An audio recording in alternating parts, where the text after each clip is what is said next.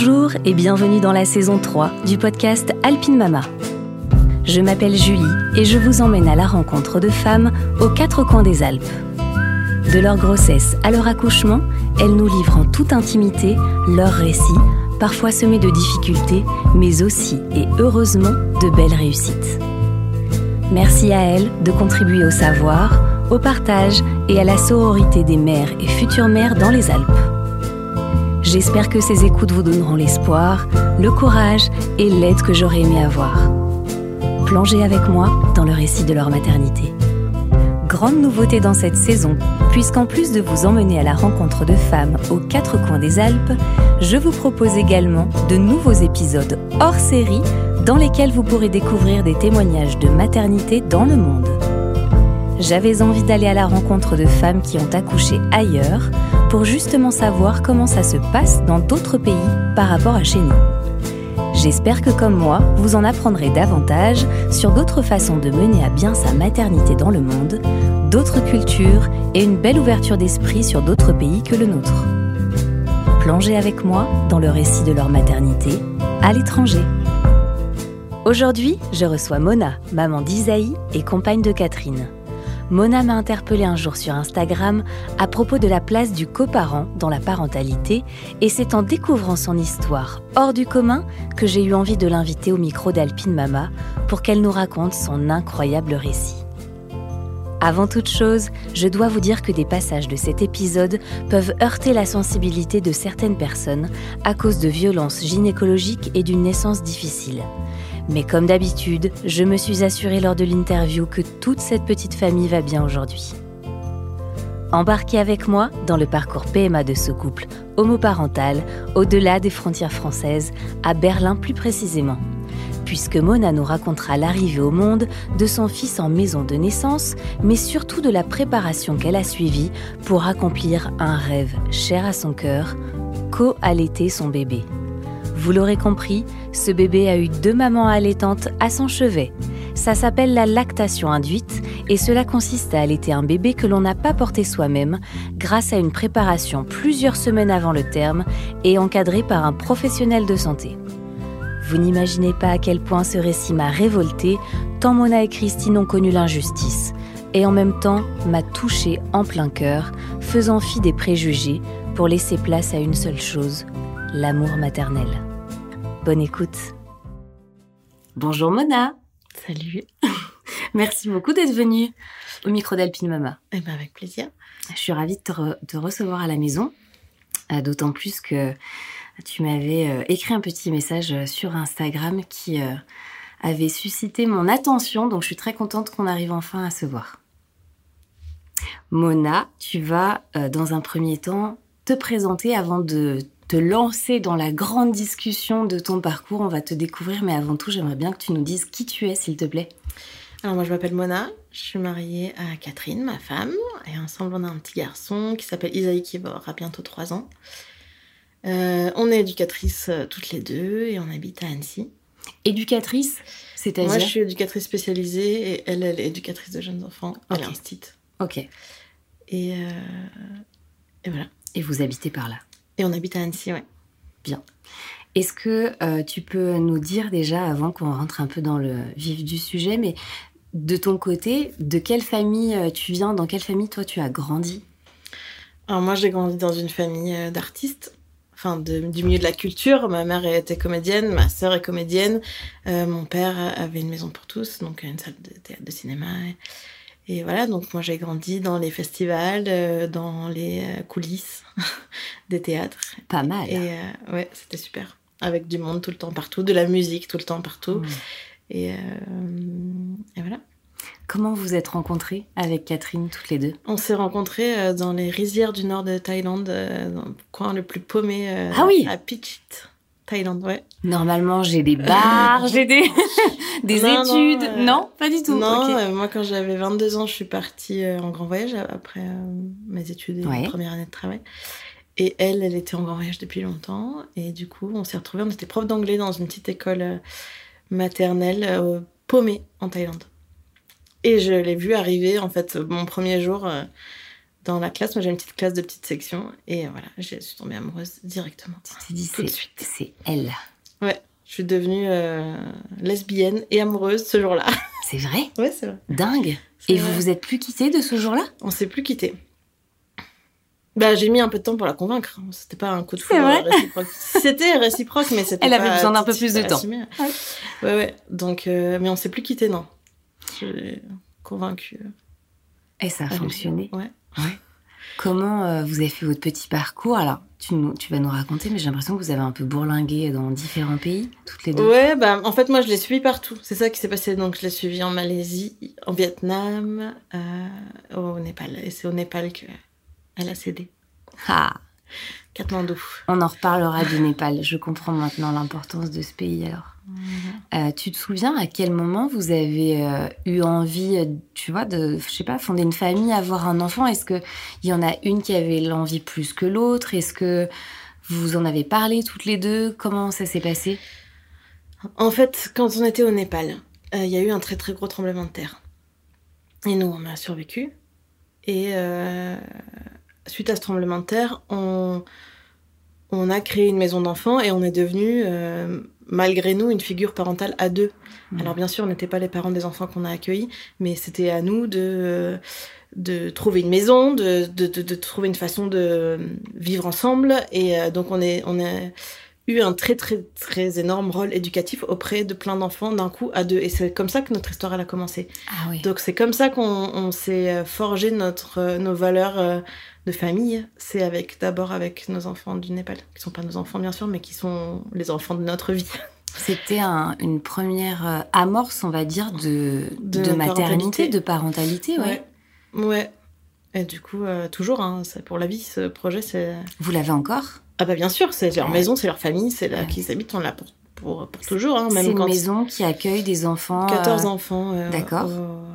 Voilà, 14 enfants qui, qui avaient besoin plus de tout. leur famille ou qui... Euh, ben, qui soit ont plus leur famille, soit ont été victimes de très très sévères maltraitances, D'accord. ou qui ont été placés au travail, ou enfin vendus au travail, euh, ou plein de choses comme ça qui fait qu'ils pouvaient plus vivre là où ils, ils vivaient. Donc nous, on est devenu une famille euh, composée, recomposée avec ces enfants-là d'abord. D'accord. Et donc, il, il- il a fallu qu'on grandisse ce projet qui est une, un énorme projet. C'est pas un travail, c'est un- un- beaucoup plus euh, Mm. d'investissement, c'est un projet de vie. Et donc, il a fallu construire ça, installer les enfants, les, les aider à guérir, à grandir, Mm. euh, à, parce que c'est des enfants qui sont arrivés très, très traumatisés Mm. et qui sont maintenant. euh, cette maison, euh, il n'y a pas de maison où il y a plus d'amour que dans cette maison au monde. Et n'importe qui qui rentre dans cette maison le dit. Ils sont très très soudés, ils ont, sont très très forts entre eux. Et du coup, euh, quand ça allait bien, on s'est dit, est-ce qu'on mettrait pas un petit 13e à l'époque? Est-ce qu'on ferait pas un bébé maintenant que voilà que ça roule, que ça va, que tout va bien pour eux? Est-ce qu'on voilà.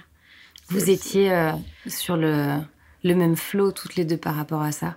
Ouais, ben, on travaille très très bien ensemble. Et puis on gère très très bien des, des- des choses très très très graves ensemble. Mm. Donc, euh, donc voilà, notre euh, famille, elle est née avant Isaïe, en fait. Avant notre bébé. Ouais, c'est ça. Très Bien intéressant. Alors, comment ça s'est passé? Euh, de faire le bébé? Bah ouais, là vous vous dites, Euh, ok, on est ok, toutes les deux. Euh, a Ça s'est pas passé comme ça. C'était encore moi qui ai dû faire un petit travail de dire bon, bah là, et si on veut un bébé, il faut lancer les démarches. C'est toi le moteur, hein Du coup. Ah ouais, euh, euh, on dit toujours que c'est- moi le moteur, mais que elle, elle tient le moteur et les wagons, quoi. Ouais, Parce que ouais. sinon, je pars toute Ouais. seule. Mais euh, ça, marche à deux. Euh, et du coup, euh, moi, je commençais à annoncer un peu, euh, on va commencer à faire ce bébé en novembre. En novembre? Tu Ben, viens de dire? En novembre, ouais. Ben, disons que ça marchait comme ça. Bref, on a cherché un, un, un endroit où ce serait légal de faire un bébé. D'accord. Et, Parce que et là, Catherine, elle a proposé Berlin. Votre pied à terre à l'époque, c'était le Népal les- Non, c'était le- entre le Népal et la France. Parce qu'au Népal, on n'a pas le droit d'être au Népal plus de 5 mois par an au D'accord, niveau des visas. d'accord. Donc, on, on allait au Népal 5 mois, on rentrait en France travailler, faire des sous parce que euh, on était ruinés. hein. Ouais. Euh, ça, ça, nous, ça faisait que nous coûter de l'argent, hein, le Népal. Ouais. Et euh, donc, on, on rentrait travailler, faire des sous, on trouvait des postes qui nous aimaient suffisamment bien pour nous laisser repartir, Mm. ou voilà. Et euh, quand on s'est dit, ok, c'est bon, tout va bien au Népal, tout va bien pour ces enfants-là, on se lance. Là, on, a cherché un endroit où ce serait légal. D'accord. Ça servait à rien de rentrer en France, puisque c'était pour rentrer en France, pour fina- au final aller faire un bébé en Espagne. Enfin, voilà. Catherine est allemande. Et du coup, on... c'est pas partout légal en Allemagne, c'était légal à Berlin. Et donc, on est allé à Berlin. Ok. Voilà. Donc, on s'est installé à Berlin. Vous êtes installées toutes les deux à Berlin. Voilà, dans l'idée de faire un bébé, mais, mais on a. Dans, dans le fond de notre pensée, euh, je veux dire, parce qu'il fallait d'abord euh, faire de l'argent, parce que c'est très cher de faire un bébé pour nous. Donc il fallait faire de l'argent, il fallait trouver un logement, il fallait trouver un logement assez grand pour trois. Enfin voilà, c'est toute une. euh, Et il fallait trouver du, du travail. Tu vas nous raconter un peu le, le process. Là, tu parles d'argent. Tu te souviens à peu près combien ça vous a coûté? Ah, bien sûr. Ça nous a coûté euh, 6 000 euros de frais de. de, de, de- entre tout partager, tout ça, et il y a 2 000 euros de frais de notaire qu'on a depuis euh, Ah oui. accumulés. Ah oui. Ça pourrait nous coûter beaucoup, beaucoup plus. Et d'ailleurs, les filles qui partent euh, en Espagne, au Danemark, tout ça, il y a des frais de billets d'avion en plus. Mhm. Mais ça nous a Ouais, coûté, les euh, allers-retours. Ça aurait pu nous. ça- ça- en fait, ça coûte à l'essai, tu vois. Donc, Ouais. euh, il y en a pour qui ça marche jamais. Et il y en a pour qui ça marche au bout du 14e. Et il y en a pour qui ça marche du premier coup. Alors, comment ça s'est euh, passé concrètement? Vous avez euh, fait, tu vois, quel, euh, ce choix-là, en gros, de vous installer à Berlin, euh, Voilà. de faire, euh, du coup, euh, comment, comment on appelle ça? Donc, une PMA. Une PMA, Voilà. progression médicalement assistée, Voilà. d'accord? Où tu as un donneur que tu ne connais pas, Que tu choisis sur une banque de sperme. d'accord Et qui est soit anonyme, soit pas anonyme. D'accord, Mais pas anonyme, ça veut pas dire que tu le connais, que tu peux le rencontrer. Ça veut dire que l'enfant, il peut le, d'accord. le contacter quand il a 18 ans. Et ça, c'est toi, enfin, c'est toi qui choisis dans les critères. Tu dis, soit je veux aller vers quelqu'un qui, de toute façon, voudra garder l'anonymat, donc voilà. Soit je me dirige vers quelqu'un qui, qui euh, laisse la porte ouverte. Ça dépend où tu fais le bébé. Il y a des, il y a, c'est la loi du pays où t'es qui prime. En l'occurrence, en Allemagne, t'as pas le droit de choisir un, un donneur anonyme. D'accord. En Belgique, c'est obligé un donneur anonyme. Enfin, Ok. voilà. Mais nous, de toute façon, on voulait pas un donneur anonyme. Ok. On voulait qu'Isaïe, il ait toutes les pièces de son puzzle. Donc, euh, on a choisi un donneur, on a choisi Mhm. une banque. Et, euh, et... Et on a choisi une maman. alors, euh, grand débat de plusieurs années, ce débat. Ah Alors Grand débat. On voulait toutes les deux porter le bébé. Hmm. Voilà. Et puis un jour, euh, enfin, moi j'étais vraiment prête à commencer et euh, je lui ai déclaré que je lui offrais la possibilité de porter le premier bébé. Comme une déclaration d'amour. C'était, génial. Et donc, euh, on s'est lancé avec Catherine. Voilà. Et euh, Sacrée décision. hein. Ouais, ouais, mais à la fois, en fait, je dis ça maintenant, mais il y a pas longtemps, j'ai relu mes euh, carnets de voyage de quand j'ai Mhm. rencontré Catherine. Mais il y a quand même un an. Et j'ai relu les carnets de voyage, et le premier jour où j'ai rencontré Catherine, mais le premier jour, j'ai marqué, j'ai rencontré cette fille, elle s'appelle Catherine, je pense qu'un jour elle portera mon bébé. C'est pas vrai. Ouais, alors que j'étais même pas, je savais même pas que j'étais amoureuse. Et je dis, je l'aime, j'ai tellement d'amour que je pourrais renoncer à ce qui est le plus important au monde pour moi depuis toujours. Et ce sera, je pense qu'un jour elle aura mon bébé dans son ventre. Et donc j'ai noté ça et j'avais complètement oublié ça. ça- j'ai découvert ça, je, je- je- je- j'ai complètement oublié cette, cette pensée. Quelle belle déclaration. Donc on a fait semblant de se battre pendant tout ce temps-là, mais moi je pense que je savais depuis toujours Ah oui. que ce serait elle. ouais. Ah oui, tu me fous la chair de poule. C'est un- une belle, euh, c'est un beau cadeau. C'est un beau sacrifice aussi. C'est un beau cadeau. Ouais. Donc Catherine était désignée la future maman. Voilà. Donc Vous avez choisi un donneur. Ouais, j'ai choisi un donneur parce que en fait, dans notre euh, couple, on fonctionne euh, tout ce qui est de type organisationnel, c'est moi. D'accord. Donc euh, j'ai passé des heures et des heures et des heures et j'ai fait un petit carnet où j'ai fait super bien décorer et j'ai mis tous les donneurs potentiels et puis après je les ai présentés. Non mais attends. Raconte-moi euh, les coulisses. Moi je veux savoir parce que j'imagine un espèce de catalogue avec des CV, tu vois. Ah oui, c'est ça. Et du coup, toi, tu te, est-ce qu'on te conseille sur Non, le- non, non, non, non, il n'y a pas de contact avec la banque, hein, c'est vraiment, c'est juste un Ah. site internet, n'importe qui peut y aller et là il y a des photos de bébés qui sont les donneurs bébés et toutes les caractéristiques. Ah, tu vois la photo du donneur quand il était bébé? Ouais. Ah, c'est intéressant ça. Ok. Ouais, ouais, ouais. Tu vois la tête qu'il avait quand il était bébé? Voilà. D'accord. Et du coup, bébé, ou euh, un peu plus. Il y a plusieurs photos sur le donneur qu'on a choisi. Et euh, du coup. euh, T'as quoi d'autre comme il y a caractéristique toutes les infos du monde que tu peux imaginer. Il y a toute une étude euh, psychologique dont moi j'ai pas lu. J'ai décidé que après on se construit. euh. Il y a tous les antécédents médicaux qu'il a voulu partager. Après c'est toujours Oui, voilà Bien sûr. Les antécédents médicaux de lui, de ses frères et sœurs, de ses parents, de ses grands-parents. D'accord. Et il y a un questionnaire, un type euh, magazine féminin de base, où on lui demande euh, quelle était ta plus grande peur quand t'avais 10 ans, c'était quoi ta matière préférée, tes sports, enfin plein Mais de non. questions, ouais. Ce qui quand même permet de cerner pas mal la personnalité de quelqu'un, hein, je veux dire, Ah de ses goûts. Bah C'est oui, pas un peu cucu, non? Bah c'est un peu cucu, mais moi je voulais que quand Isaïe il rencontre son donneur, ou son père biologique, peu importe comment il voudra l'appeler, euh, et ben je voulais que le gars il soit pas un facho euh, ou euh, un extrémiste euh, religieux. Enfin voilà, je, il fallait que. Donc, et il y a une lettre de la part du donneur. Ok. Voilà.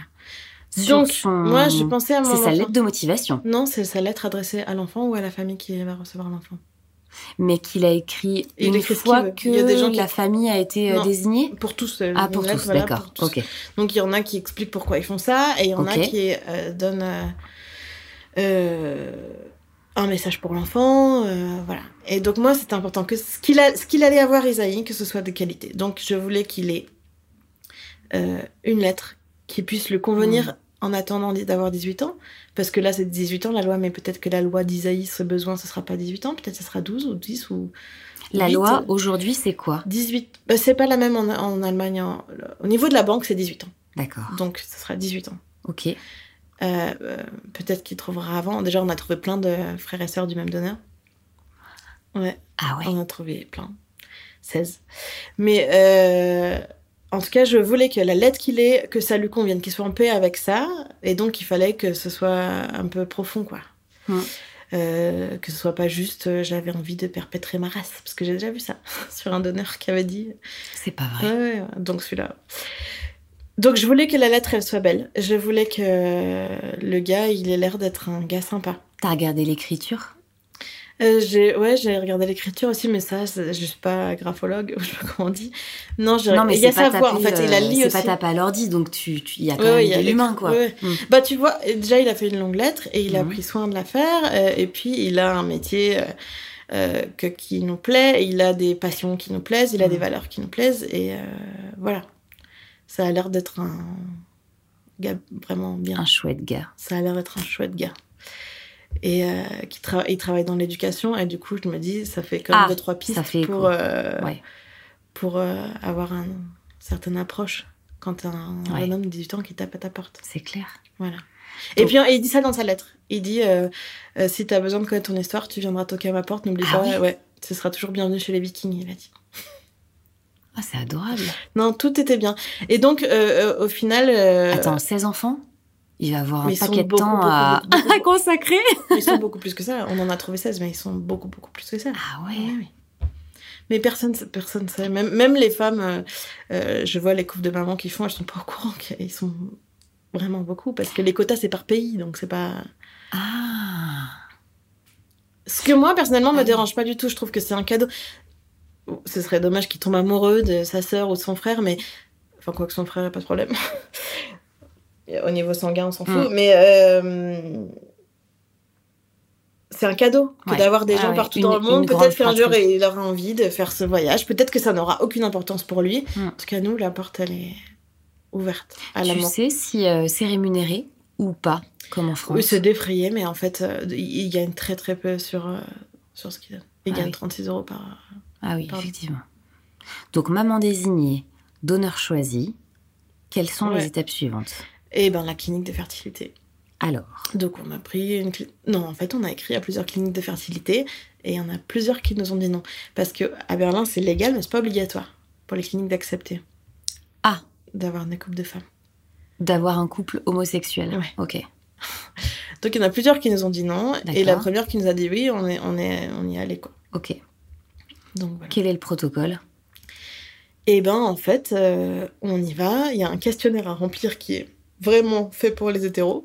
Un questionnaire quoi? Bah sur euh, combien de pharmacies, combien de temps ça nous a pris, enfin un questionnaire de fertilité, hein, voilà. Ok. Et ensuite on rencontre euh, la gynéco euh, qui euh, va nous suivre Mhm. et c'est parti, on lance les tests. Enfin le premier jour de rencontre c'était parti quoi. Ok. Prise de sang, euh, et puis après il faut faire des échographies pour voir le développement des. des- Il y a un cycle d'observation et après le prochain cycle on peut lancer la- les Ok. festivités. D'accord. Voilà. Et est-ce que la clinique et la banque euh, de sperme des donneurs, en fait, euh, travaillent ensemble et font le truc Ou c'était à vous de faire le relais pour euh, aller récupérer On a fait envoyer un colis réfrigéré à 300 Ouais. euros et qui c'est la clinique qui a reçu. D'accord. Et donc ils ont un labo et ils se sont occupés de ça. Ok. Voilà. Donc nous on a eu une gynéco assignée. Bien, on- on n'a pas eu de chance sur la gynéco parce qu'elle a été opposée au projet en fait. hein. Ah bon Ouais. Et pourtant, c'est elle qui a... Bah non, c'est la clinique. la clinique a accepté Ah oui. Voilà. Et vous pouviez pas changer de Eh gynéco ben, on a pu changer après par hasard parce qu'elle était absente le jour parce que il y a un go time quoi. C'est pas on ne va pas faire Ouais, un bébé ouais. quand on veut. Il y a vraiment un go time où ils t'appellent, ils te disent c'est maintenant et euh, c'est maintenant, faut y aller. Alors, comment euh, ils savent Eh ben parce que euh, en fonction de de l'échographie, on va plusieurs fois faire des échos pour voir la maturation Oui. des ovocytes et après ils te disent ok là c'est maintenant, vous faites la piqûre et dans 24 heures Ok. vous venez. Donc attends, qu'on explique bien les choses. Elle fait une piqûre de quoi du coup? C'est une stimulation. C'est pour faire euh, release, Ovarienne, non? euh, C'est pour que l'ovocyte sorte. D'accord. Ok. Mais euh, s'il est sorti avant, ils le font pas. D'accord. Donc nous une fois on a raté un essai comme ça. Mais attends, tu vas faire une écho toutes les, tout, enfin, combien de fois? Bah plusieurs fois, Plein je fois. sais plus. Je sais plus, mais il, il- il le chope à temps. Il y a un, il faut qu'il se fasse, qu'il soit un certain nombre de millimètres pour qu'il y ait la piqûre et qu'ils Ah savent. oui. Donc, Voilà. faut choper Mais le bon fois. moment de l'ovule à un certain stade pour aller euh, du coup insérer euh, le sperme du donneur, Ouais. en gros, et euh, du coup ben provoquer euh, le comment on appelle ça au bon moment. l'alchimie quoi, enfin le, le truc euh, qui fait que. Franchement, exactement euh, le timing, je sais pas exactement. Mais eux, ils ont un timing et ils t'appellent pour dans 24 heures. Ils te disent là, faut venir. Ok. Et euh, donc voilà. Donc on a fait avec cette première gynéco nulle au début, qui moi ne m'adressait pas la parole. Elle disait bonjour à Catherine et puis moi elle me laissait passer sans me regarder. Oh, c'est dur ça. Voilà. Premier essai avec elle et puis là elle nous a dit euh, bon bah de toute façon on se verra tous les mois parce que ça a très peu de chances de marcher. Merci. Et puis finalement euh, ensuite on a eu une euh, super géniale gynéco. La, la, la, la reine, la déesse. S'il y avait une déesse des, des gynécos, ce serait elle. Et donc elle, c'était toute, c'était différent. Déjà, c'est moi qui ai inséminé avec cette gynéco. Elle m'a dit, vas-y, prends la pipette, c'est toi, c'est Ah ton ouais bébé, euh, c'est pas moi qui vais le faire, vas-y. Voilà. Donc euh, ça, c'était déjà génial parce impliquée qu'avec l'autre, j'avais même pas le droit de regarder, j'avais même pas le droit d'être là, j'avais même pas le droit de lui tenir la main, quoi. C'était elle. Elle faisait son truc toute seule et moi, j'étais dans le bureau à côté. Bon. Alors que là, c'était, vas-y, c'était, bah, prends- prends-le, ton, ton bébé, vas-y. Faites un bébé. Mais c'est trop bien d'être autant génial. impliqué. Et puis en plus, c'était là, allez, ça va marcher, ce petit bébé, il va venir, vous allez être des super parents. Enfin voilà, elle était à fond Mm. avec nous, quoi, cette, cette dame. Et donc, ça a fini par marcher. Quatrième cycle. Au quatrième, d'accord. Voilà. Mais c'était quatrième essai, du coup ou... C'était troisième insémination, quatrième cycle. D'accord, ok. Donc ça fonctionne rapidement. Ça fonctionne. euh, Ouais, bah t'as le temps de désespérer quand même. Parce que quand tu vas faire un bébé, que tu investis toute ta vie, ton temps, ton mental, tu penses que t'es sûr que, que, que la vie va te bénir avec le premier essai. enfin, vraiment. Hmm. On n'était pas du tout prête à ce que ça marche pas, alors que Hmm. on était peu renseignés en fait. Maintenant, j'ai beaucoup plus de, de réseaux et tout ça, mais on était finalement euh, très très peu renseignés. Ah oui. Donc au premier cycle, euh, pour nous, euh, c'était fou quoi. Ça n'a pas marché. On s'est dit mais c'est pas possible. On les met ensemble, ils sont ils sont là. On est sûr que l'ovocyte et le sperme est là en même temps. Tout est pourquoi ça marche pas? Deuxième cycle, ça a pas marché encore. Troisième cycle, bah l'ovulation s'est faite devant la clinique, donc on n'a pas pu inséminer. Et là c'était un coup dur parce qu'on partait au Népal. Donc ça ça voulait dire qu'il n'y avait pas de bébé 2019. Ah oui. Voilà. Et là, c'était vraiment un. Alors, bien sûr, quelqu'un en long parcours de fertilité Mm. va penser que c'est une émotion qui n'est pas forcément valide, mais là, c'était dur pour nous. Et Catherine a eu 5 jours d'avance sur son cycle, ce qui n'arrive jamais. Du coup, le jour du départ au Népal, il y a la gynéco qui nous appelle pour dire c'est maintenant, vous venez. Donc, on finit les valises, on va à la clinique avec nos valises, et après, on va à l'aéroport. Incroyable. Et c'est ce bébé-là qui a marché. Donc ce bébé, Isaïe, il s'est formé euh, dans l'avion. Incroyable. Voilà. Et du coup, comment est-ce qu'elle a fait un test du coup euh, urinaire, un truc euh, Et ben on n'est pas tout simple pour euh, savoir si elle était enceinte? Dans le protocole, il, demande quoi Eh ben, oui, tout simple. un- un- voilà, on avait, on avait amené un test de grossesse avec nous. Et bah déjà, quand on est arrivé, il y a une des petites filles euh, qui est très très chère à notre cœur, qui a Mhm. fait un câlin à Catherine comme elle fait un câlin pour nous dire bonjour. Elle a dit Hein Hein Mais il y a un bébé dans ton ventre Elle savait même pas qu'on était en couple. Enfin, elle savait. Bien sûr qu'elle savait. Je veux dire, c'est des enfants qu'on qu'on a élevés, qu'on a aimés, qui nous, qui, qui, qui nous connaissent. Et elle, elle a une intuition démesurée. Elle a su tout de suite. Mais et nous, on savait pas. Dingue. Donc, on l'a pas, elle n'a pas pu lui répondre. Mmh. C'était vraiment, euh, je veux dire, il avait un jour. Le... Elle a su tout de suite. Donc. euh, C'est déroutant. hein. Ouais. Mais il y a plein de choses avec Mendo qui sont, euh, qui sont un peu euh, étonnantes de sa, sa force, son intelligence, son intuition, je sais pas. Et du coup, on s'est dit, bon, bah, peut-être. Donc là, vous apprenez Mm. que Catherine est enceinte au Népal. On a on fait un test au Népal, ouais. Ouais, ouais. Et, Tu et te souviens positif. de ce moment-là? Bah bien sûr, je me souviens parce que tous les autres avant, on était ensemble, on était euh, à fond et tout ça, puis ça marchait pas. Enfin, tous les autres, les deux autres. Et là, euh, elle va dans la salle de bain et au moment où elle me la- l'amène, sans faire exprès, elle, pour le découvrir ensemble, elle voit D'accord. et là, elle crie. Mais on était sous le choc en fait. Euh, parce que il fallait qu'il marche ce truc. Enfin, tu Mm. vois, tout d'un coup, euh, c'est c'est plus sûr. Enfin, tu vois, euh, on était là à relire la notice, c'est comme ça. si, comme si. euh, Pourtant, c'est bête, hein, mais t'as quand même le doute. et euh, c'était génial, c'était génial. Ouais. Trop chouette. Et puis c'était un peu vertigineux tout d'un coup parce qu'on s'est dit oula, mais on est au Népal Ouais, pour plusieurs mois. ouais. Et, euh, et tout d'un coup, euh, c'était réel, et puis c'était irréel, et puis on s'est dit, mais ah, Mando, elle avait raison, et puis on va être parents, c'était tout un... C'était incroyable. Mais et on est allé faire une écho pour confirmer. Ah oui, d'accord. Mais du coup, Catherine, elle a fait ses cinq premiers mois de grossesse Ouais, au Népal ou un peu un peu moins moins, 4, je crois. D'accord. Ouais. Ça s'est bien passé? Euh, ça a été très dur pour elle, parce qu'au Népal, il y a beaucoup d'odeurs. Déjà, en plus, on refaisait toute la maison parce qu'on a- prenait un étage en plus, donc il y avait de la peinture partout. Ça. Elle avait trop peur parce que c'est pas très bon. euh, Mm. Voilà, et elle a eu beaucoup, beaucoup de nausées. Et surtout, on a failli perdre le bébé, en fait, parce qu'il y avait une hémorragie, une, un hématome. D'accord. Et donc, quand on est allé faire l'échographie, bon, déjà, on pouvait pas dire qu'on était ensemble. Même si c'est légal au Népal, je veux dire, euh, c'est pas, c'est légal au niveau de la loi. Mhm. Mais culturellement, ça, ça n'existe pas, quoi. Donc, on est arrivé à l'hôpital. On est allé à l'hôpital américain, on s'est dit. bon. Et là, euh, elle voulait pas me laisser rentrer. Ah bon? Et Catherine, elle voulait pas y seule. Et moi, je voulais pas ne pas y aller. Enfin, je veux dire, c'était. euh, Ah ouais, obligé de te faire passer pour la copine, quoi. ou- Oui, bah oui, oui. Non, déjà ça, mais même comme ça, elle voulait pas me laisser rentrer. Donc, du coup, finalement, Mm. elle est rentrée, mais un peu, elle était fâchée. Et là, elle, elle, elle fait l'écho. Et moi, je vois à l'écran qu'il y a un bébé. Et je... Parce que Catherine, elle ne voyait pas l'écran. Je dis, Catherine, il est là, notre bébé. Et je me mets à pleurer d'amour, quoi. Et là, elle me dit, don't make a noise, you're not the mother. the mother is here. Don't make a noise. Et c'était très violent, c'était très violent parce que le ton était violent, la, la phrase était aussi violente. Et c'était ma, ma première. euh, Ma, ma, ma, mon euh, mur, en fait. C'était mon Ouais. premier mur dans la première construction en tant que maman, c'était ça. euh, hmm. Et, euh, et Ça avait déjà même un peu commencé avec la, Ça avait la commencé première avant. gynéco. Ça la avait clinique. commencé avant, mais je, je m'en... Avant, j'étais pas encore maman. Tu vois, on était Ouais. C'était de l'homophobie normale, euh, Mm. je veux dire... comme... Enfin...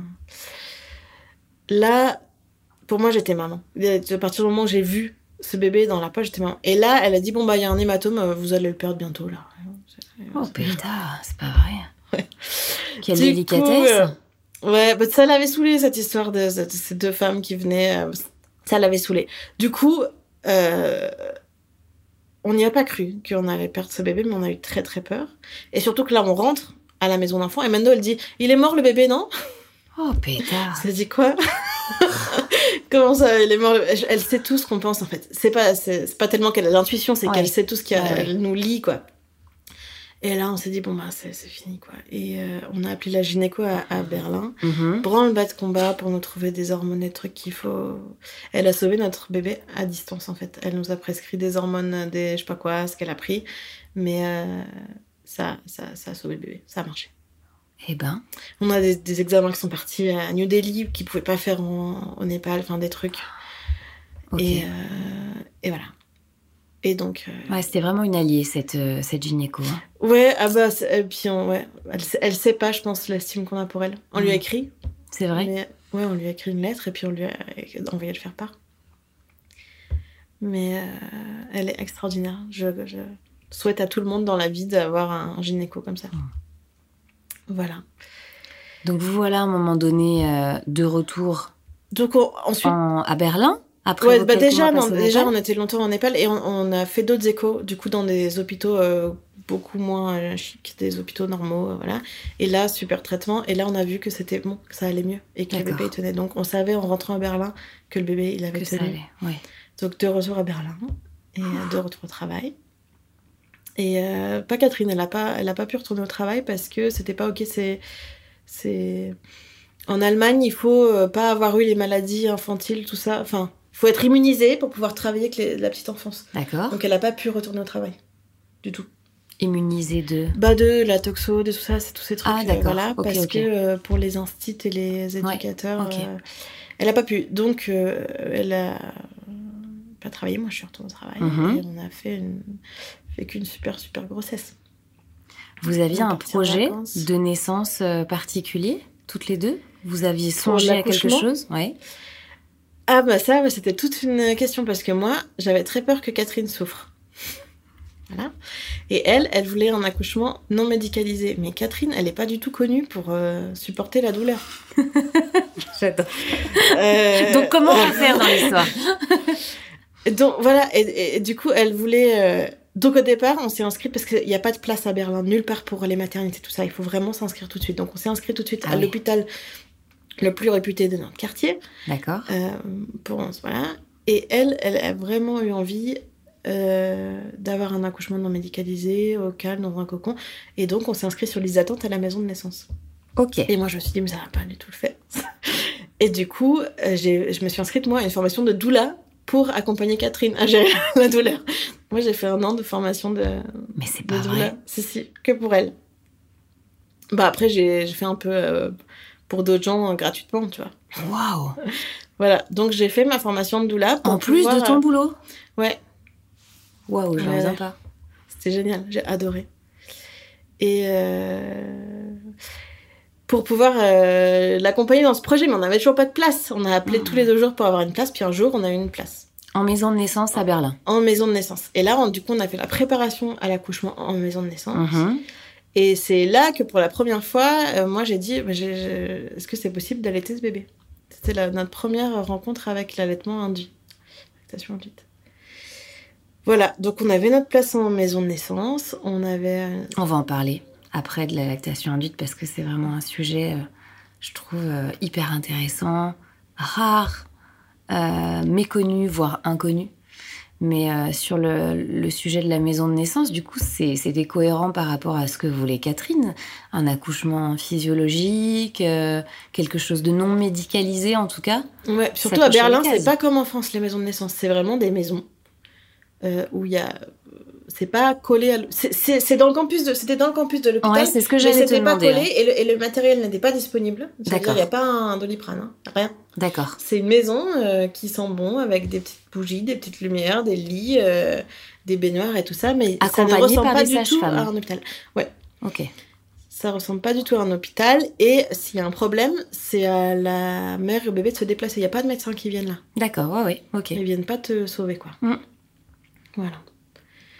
Le jour J euh, arrive ou est-ce que tu as fait par rapport à la lactation induite tu as fait une préparation Ouais, bah du coup, euh, c'est oui. déjà tu peux juste nous dire ce euh, que c'est la lactation induite Lactation induite, c'est d'allaiter un bébé qu'on n'a pas porté. Voilà. Voilà. Donc Catherine elle, elle avait le souhait euh, d'allaiter ou pas d'allaiter. Ouais, elle avait euh, le souhait d'allaiter, ouais. ok Bah, c'est aussi pour ça, parce que moi au départ, je me suis dit, mais moi, c'est pas possible pour moi euh, de pas pouvoir euh, être la mère que je me suis imaginée, c'est-à-dire de devoir le ramener à Catherine toutes les deux heures pour que. Mm. C'était pas possible, c'était pas envisageable parce que Et il y a plein de gens qui pensent que c'est égoïste, que les pères, ils veulent s'impliquer, tout ça, mais les pères, il s'est construit dans sa tête comme un père. Moi, je me suis construit dans ma tête comme une mère. Et donc, une mère, elle n'a pas besoin euh, d'être codépendante de l'autre parent. Mm. Je sais pas comment expliquer ça. Et c'était pas envisageable, surtout que là, je m'occupais d'un. Moi, j'étais gouvernante d'enfants à, à Berlin. Mhm. Donc, je m'occupais à temps plein d'une famille de cinq enfants qui ont eu un enfant pendant que j'étais en poste, dont je me suis beaucoup occupée, que j'ai aimé d'amour et que je me suis dit, je vais. euh, je me serais beaucoup plus occupée de ce bébé. Et, et, pas, et, et beaucoup moins du mien. Et ça, ça marchait pas dans ma tête. Ah ouais. Donc j'avais envie de pouvoir lui donner à manger. Et Catherine, elle avait envie de pouvoir l'allaiter. Et donc, euh, je sais plus. euh, Enfin, Catherine, elle avait vraiment envie que, que je me penche sur cette question de lactation induite. Mais vous- t'en avais déjà entendu parler Ben, en Quelque vrai, part? ben, je- franchement, moi, je dis toujours que je pensais que Céline Dion, elle avait fait ça. Et donc, moi, pour moi, lactation induite, c'est Céline Dion, mais pas du tout. Quelqu'un m'a dit qu'elle avait porté ses bébés. Donc, euh, donc, euh, donc, je sais pas d'où ça. Franchement, je sais pas. Parce que je, personne d'autre, j'en avais entendu parler que de par ce biais-là, et ça peut pas être ça. Donc non, c'était très vague. Et en plus, j'avais honte parce que le peu de fois où j'en ai parlé, on m'a dit mais ça c'est incestueux, ça c'est. Et moi je me dis mais c'est pas incestueux, c'est. c'est- Incestueux Bah oui, les gens font des confusions, tu sais, tout d'un coup d'avoir un bébé à son sein qui est pas le sien, alors mais si c'est le mien. Moi, je me serais dit c'est assez impossible, mais j'ai su par la suite avec une sage-femme que c'était possible. Ouais, Et c'est j'en reviens pas. Et Ça me semble incroyable.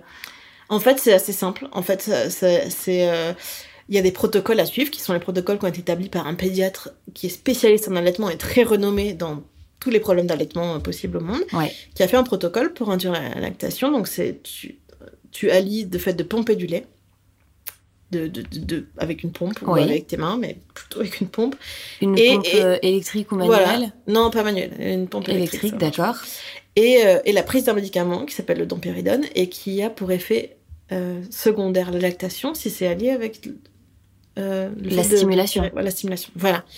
Et donc ce, ce médicament, tout le monde le connaît dans le milieu, c'est-à-dire qu'il est prescrit à des femmes qui ont des, des enfants prématurés ou qui n'ont pas assez de lait ou tout ça. Mais à la base, c'est un antinauséeux, c'est pas du tout prévu pour ça. D'accord, ok.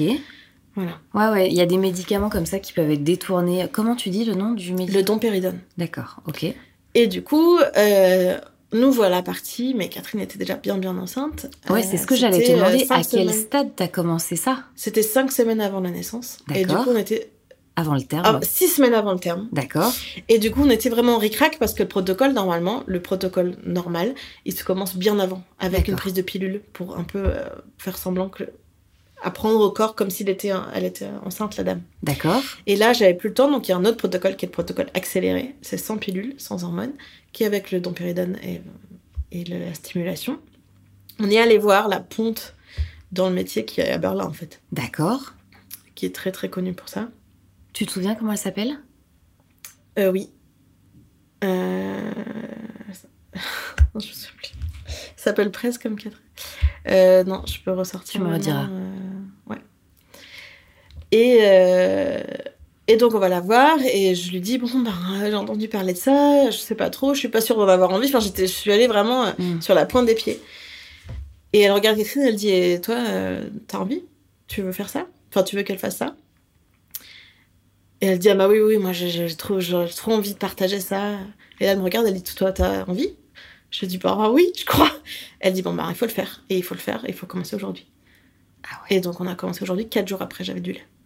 Donc, le projet était fait. Non, quatre jours Alors après. attends, explique-moi dans le détail. Con- tu pompes, tu stimules ton Toutes sein les trois heures, mais moi, j'étais pas du tout. euh, toutes les trois heures. Ouais, Ok, mais ça, c'est le protocole. D'accord. Pour que ça marche. Jour bien. et nuit. Voilà. Mais moi, mais, mais mon corps, il était vraiment euh, déjà maman, quoi. Mon lait, il était là, mais prêt, quoi.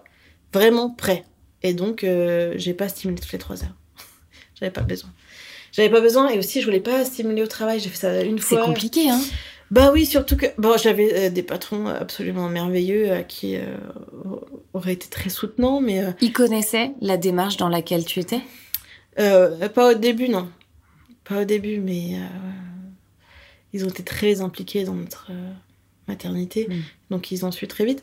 Mais j'ai fait une fois dans les toilettes pendant que la petite dormait. Je me suis pas du tout sentie à l'aise. J'ai fait très peu en fait. Une ou deux fois, voilà. Et du coup, je pompais le soir. D'accord. Et Catherine était au petit soin pendant que je pompais. C'était royal. Et donc voilà, quatre jours après, j'avais du lait, donc je savais que ça allait marcher. Et donc, on était vraiment partis sur ce projet de- d'allaiter à deux. T'aurais Voilà. pu euh, le stocker, le congeler, ce lait, ou pas? Oui, il y a plein de gens qui font ça, mais moi, je voulais l'allaiter, c'était ça le but.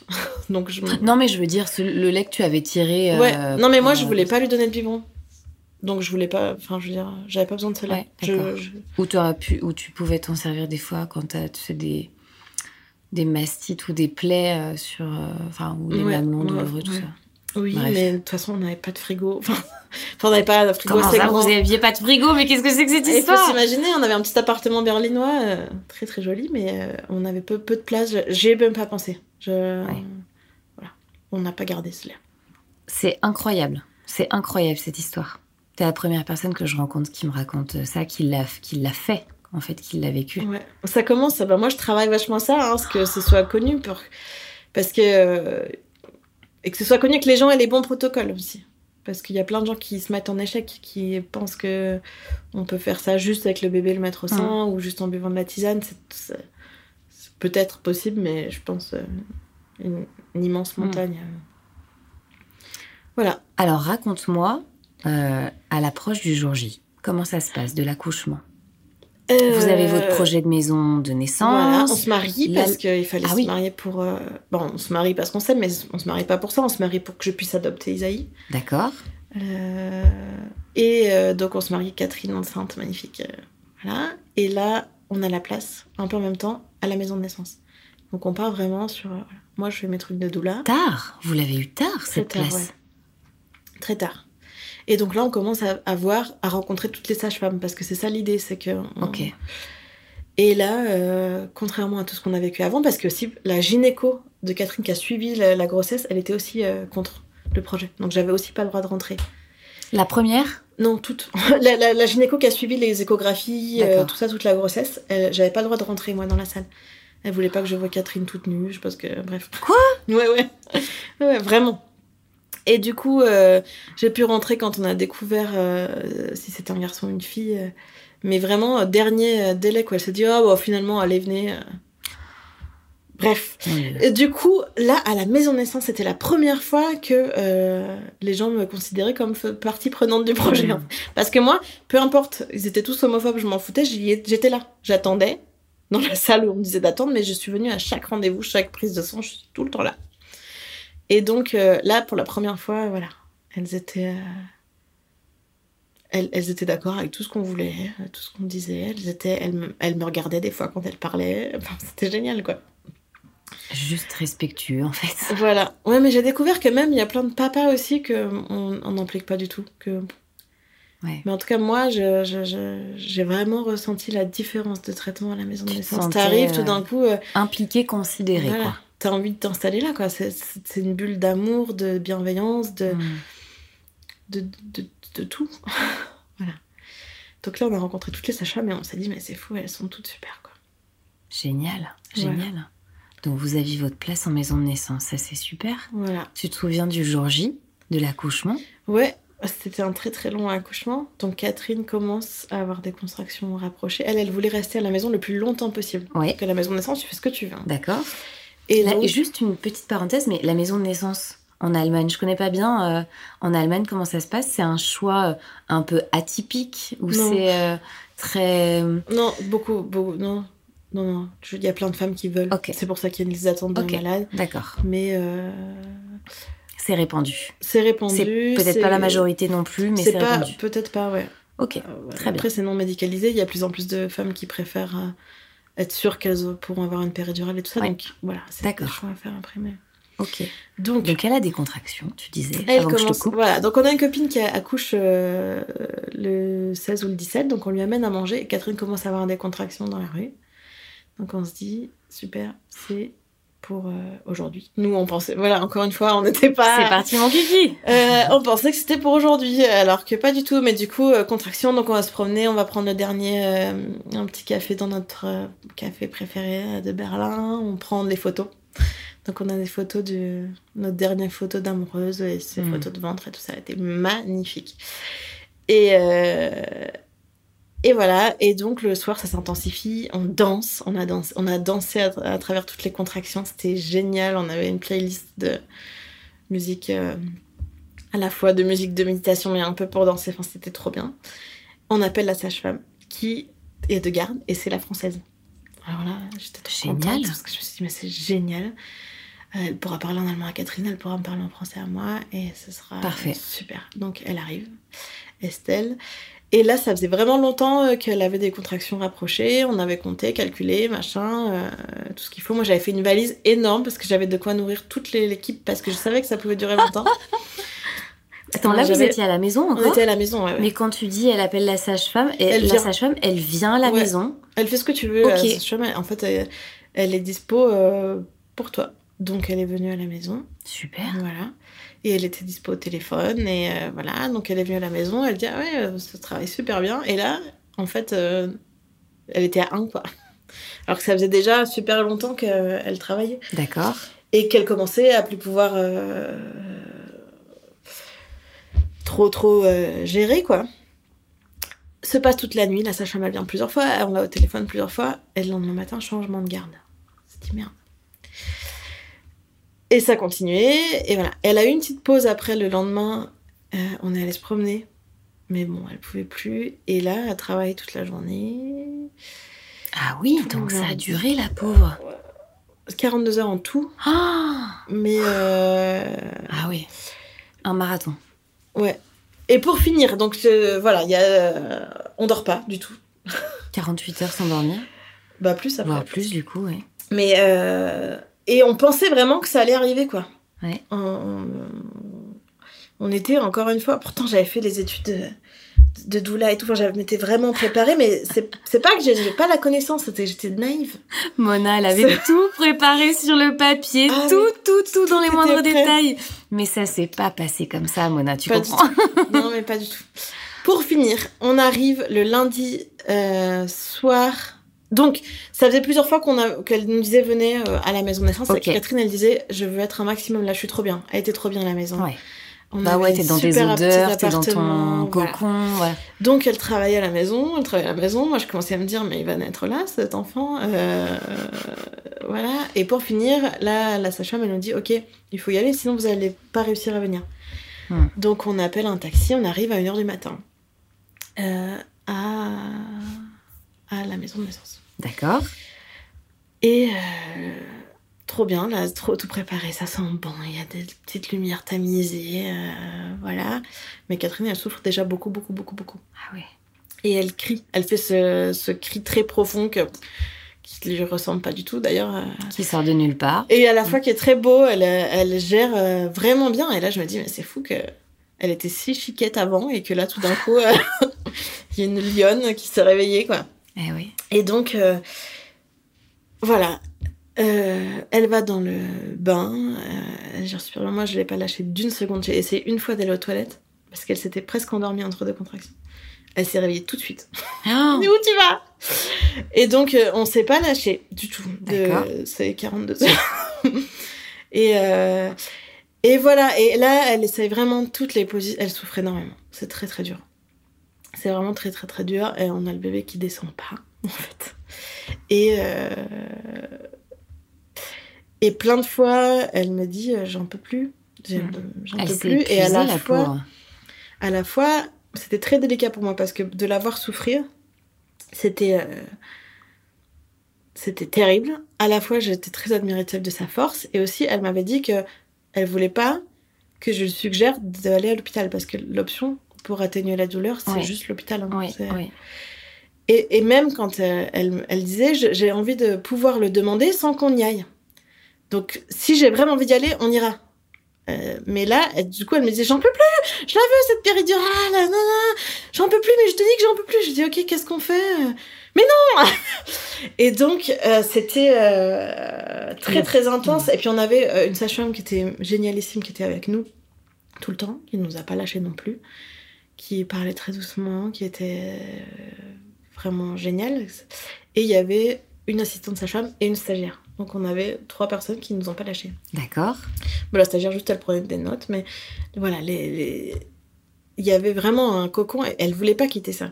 D'accord. Elle avait très mal, elle en pouvait plus, et ça, ça, ça s'aggravait en fait. Et, et plus personne n'en pouvait plus. Parce que là, je raconte ça vite fait, mais c'était pas du tout vite fait. Il faut s'imaginer. Mm, mm, euh, euh, voilà. Et elle avait toujours pas perdu les os. Et on pensait que le bébé, il allait naître dans sa poche. Pourquoi vous pensiez ça? Bah parce qu'elle était euh, dilatée, euh, enfin, elle était prête La poche à des os ne se et perçait pas et vous vous êtes dit il va sortir dedans quoi. Ouais. D'accord. Et donc on s'attendait à ça. Et, euh, et là, à un moment donné, il y a ce râle de l'accouchement pour les accouchements naturels. Euh, bon, il faut voir que Catherine, elle en peut vraiment plus. En plus, elle a fait une allergie aux huiles essentielles qui étaient dans le bain. Mais non Si. Du coup, elle en peut plus. Elle est en grosse souffrance et elle, elle est toute rouge. Elle se gratte euh, partout. Et là, à un moment donné, elle se pose contre la baignoire et il y a ce cri qui vient de l'intérieur, mais du plus profond de ses entrailles. Et la sage-femme me dit, il, va, il arrive, il va venir. Et là, elle nous dit, ok, vous faites votre dernier bisou d'amoureuse. Bientôt, vous serez trois, quoi. Et là, on pleure et on s'embrasse et je lui dis que je l'aime et que je suis fière d'elle et on, on est vraiment, on pense que ce moment-là, il va être le plus beau jour de notre vie. Il doit être 9h du matin. Et, euh, et le bébé n'arrive pas. Et donc Catherine, elle est suspendue à une... une un, Liane un tissu. Ils appellent ça comme Un ça, non tissu. Je sais pas, il y a un tissu au plafond, elle se suspend là et elle va accoucher debout et moi je la tiens Et donc, en fait, ce bébé, il allait arriver que moi, j'allais le récupérer et la récupérer. Enfin, voilà. Non, elle, est de- elle est debout et moi, je suis assise sous elle. D'accord. Et, et, et je la tiens. Et, et, donc, c'était la meilleure, la position la plus belle au monde, quoi. Je veux dire, euh, il était prêt. Il était prêt à arriver, euh, voilà. Et il n'arrive pas. Et il n'arrive pas, il n'arrive pas, il n'arrive pas. Et, et ça, ça commence à devenir insupportable, en fait. Et, là, Catherine, elle dit, mais t'imagines, enfin, elle dit pas ça, elle- je sais plus qui dit ça, mais euh, t'imagines à midi, il est toujours pas là, quoi. Et, en- et en fait, elle a eu 4 heures de poussée de sortie. À un moment donné, euh, ça marche pas et ça commence à inquiéter tout le monde. Euh, elle est pas monitorée, hein. Oui. Et ils disent, ok, assieds-toi, je vais regarder, parce qu'il y a eu très peu de- d'examens. Oui. Et elle dit, est-ce que tu es d'accord de, de regarder, qu'on regarde Et là, elle regarde, et, euh, et la poche des os se, se perce, Mhm. et c'est très vert. D'accord. Ça veut dire que il, a été en détresse et que le méconium est sorti du bébé. Oui, le liquide est teinté, c'est ça Voilà. Elles disent, oui. Et euh, mais très très très très que de il y a très longtemps parce que ça, ça change de matière en fait là c'est de la purée de petits pois vraiment quoi et, Ah et elles peuvent savoir que ça fait longtemps et là donc là moi je- euh, Catherine elle est assise euh, on est par terre et moi je tiens Catherine elle est allongée sur moi et là la sage-femme elle, elle nous dit ça elle nous dit le liquide est, est teinté il y a un problème et elles ont pas le droit d'accoucher ces bébés en maison de naissance Ah oui mais euh, il était déjà engagé le bébé. Il était déjà très engagé en fait. Il allait sortir depuis longtemps, il allait sortir. euh, Il y avait la, elle pouvait euh, toucher la tête, presque la voir. Enfin, il allait sortir. Et, et tout d'un coup, euh, voilà. Et moi, je dis mais qu'est-ce que ça veut dire? Et elle me dit je sais pas. Je dis mais qu'est-ce qui- qu'est-ce qui se passe? Est-ce qu'il va bien? Et elle dit je sais pas. Et là, elles partent toutes les trois. Et nous, on reste euh, seuls. Catherine et moi. Et là, moi, je, je suis. dé- Il faut s'imaginer, on avait déjà deux nuits blanches. Catherine, elle était au bout du bout du bout du bout de ses forces. Et ce bébé, il n'arrivait pas. Mais il n'arrivait pas du tout. Et on vous apprend ce truc-là sans connaître les conséquences, donc c'est sûr que... Bah, c'est sûr que là, elle, Elle était presque pas transportable en fait. Je veux dire, le bébé, il avait la tête euh, presque déjà dehors. Enfin, il était très très engagé. Ah Elle ouais. pouvait pas se mouvoir euh, comme elle voulait. Donc, euh, et là, elles partent. Et moi, dans ma tête, je me dis, on a besoin d'aide. Je, je... S'il y a une décision à prendre, moi, ma décision là, parce que Catherine n'était plus en mesure de prendre une décision, il, y avait, il y avait plus de Catherine, je veux dire, c'est qu'on on part. Et donc, quand elles reviennent, je dis, on part. Il- il- on a besoin d'aide. Il faut que ce bébé, il, il vive. Bon, J'ai vraiment cru à ce moment-là que on savait pas si le bébé euh, allait bien. Vraiment. La réponse à cette question, il y en avait pas. Et donc là, elles reviennent avec une autre sage-femme. Et elles disent non, on le fait sortir maintenant. Il faut qu'il sorte maintenant. Faut qu'il sorte maintenant. euh. Ok. Et là, ils prennent Catherine. Et là, la sage-femme, elle prend la tête de Catherine et dit maintenant, t'arrêtes de crier, tu sors ce bébé. Waouh. Moi, dans mon souvenir, c'était très violent. Et Catherine, elle, elle le raconte différemment. Elle dit que tout d'un coup, elle avait l'impression que c'était plus elle la responsable de sortir le bébé, que c'était quelqu'un d'autre. Et finalement, ça l'a soulagée. comme si quelqu'un d'autre prenait les rênes. Ah oui. Voilà. Alors, et moi, j'ai trouvé ça très violent. Je me dis, attends, Ouais. elle crie si elle veut. hein. Bien sûr. Euh, Et là, ils allongent Catherine du coup sur le dos, ce qui n'était pas du tout ce qu'elle avait imaginé. Et euh, moi, je me mets à côté d'elle, euh, je la tiens comme elle peut. Et là, en fait, elles se mettent à appuyer sur le, sur le ventre pour faire sortir le bébé. Ce qui est plus légal, et voilà, mais il fallait. En fait, je pense qu'il y a plein de choses qui se sont jouées là. C'était que ça faisait trop longtemps que Catherine elle était là, qu'ils n'avaient pas vraiment le droit de faire ça. Et il y a aussi que cette autre sage-femme qui est la senior sage-femme, enfin la plus âgée, la plus expérimentée qui arrive, qui prend une décision contre l'avis des sages-femmes qui nous ont suivis depuis Mm. 24 heures. Euh, et donc, euh, plus personne n'était responsable en fait. Et là, euh, bah, le bébé il sort quand même pas en fait. hein. Et donc, elles appuient, elles appuient, elles appuient. euh, Il y a commence à avoir beaucoup de sang. Et, euh, et moi, je suis complètement. Jusque-là, j'ai passé, moi, tout ce temps à chanter, à la masser, à la tenir, à être là. Puis là, je pouvais plus rien faire. Enfin, j'étais juste à Mhm. côté. J'étais et, et j'étais un peu sonnée de, de la douleur qui lui était infligée, en fait. Mhm. Et elle était. souffrait beaucoup, elle, était, au bout, et il y avait donc ces deux sages-femmes qui appuyaient sur son ventre pour faire sortir ce bébé qui sortait pas. Et quelqu'un d'autre, enfin, qui, bref, c'était très violent, mais c'était d'une violence, tu peux pas imaginer quand euh, C'était d'une immense violence. Et à un moment donné, ils ont la tête. La tête sort. Et le bébé, il est bleu, mais il, il pleure. Le corps est pas encore sorti, mais il pleure. Et là, et là, moi, c'est le soulagement, c'est il est Mm. vivant. Et donc là, euh, je, je, je lâche tout et je commence à parler à Isaïe et je dis mais mais bravo, mais t'es là, mais c'était difficile. Et je lui explique en plus, je dis mais t'es à moitié dedans, à moitié dehors, mais bientôt tu seras tout dehors. Et on est là et on est super fiers de toi et maman elle a super bien travaillé et maman elle... bref, je lui explique tout et je me rends compte que le reste sort pas en fait. Ils n'arrivaient pas à sortir le corps parce qu'Isaïe il avait le bras autour autour du cou. Il était emmêlé avec son bras complètement autour du cou qui bloquait Ah ouais. la sortie du corps. Et il y avait beaucoup de sang qui sortait sous lui, et Catherine était au bout, et il y a toujours des gens qui... Elle, elle poussait, hein, et il y avait des gens qui, qui appuyaient sur son ventre, et je me suis dit, euh, ils vont la casser en deux, quoi. Ouais.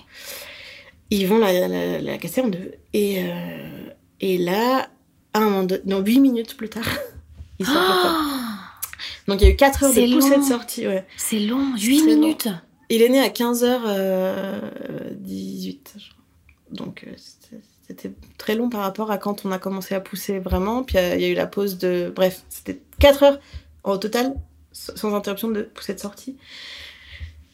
Et donc ils finissent par sortir ce corps. Et là, ils mettent Isaïe euh, sur le ventre de Catherine. Et moi, je vois tout de suite qu'il y a un problème. Il n'est pas incarné. Je sais pas comment dire. Il n'est pas... Je vois tout de suite. Et là, Catherine, elle, comme si elle était devenue une autre personne, elle dit Hello, Clarence, euh, bonjour petit bébé, euh, Hello, Clarence baby. Et, euh, et tout d'un coup, elle ne sent plus rien. Les hormones font super bien leur Ouais, travail. bien sûr. Et, et moi, je vois que ça va pas. Elle essaye de le mettre au sein et elle prend pas. Et, euh, et là, ça commence à s'affoler parce qu'en fait, elle est en train de faire une hémorragie. Et donc là, il me donne le bébé. Et donc moi, je suis avec le bébé et je vois Catherine qui saigne. Et moi, je vois euh, notre bébé qui n'a pas encore de prénom d'ailleurs. hein. On n'avait pas choisi, on avait deux prénoms. Et donc j'ai le bébé dans mes bras et j'arrête pas de leur dire ça, il va pas bien. Il est pas, ça va pas. Et elles me disent on va tout vous expliquer. En fait, ce qui s'est passé, c'est que quand elle a perdu les os, le reste de l'eau était complètement clair. C'était vraiment juste le début, ce qu'il y avait au-dessus de la tête du bébé, quand ils ont, qui est sorti et qui était euh, teinté. Et le reste de l'eau était complètement clair. Donc elle s'inquiétait plus pour le bébé.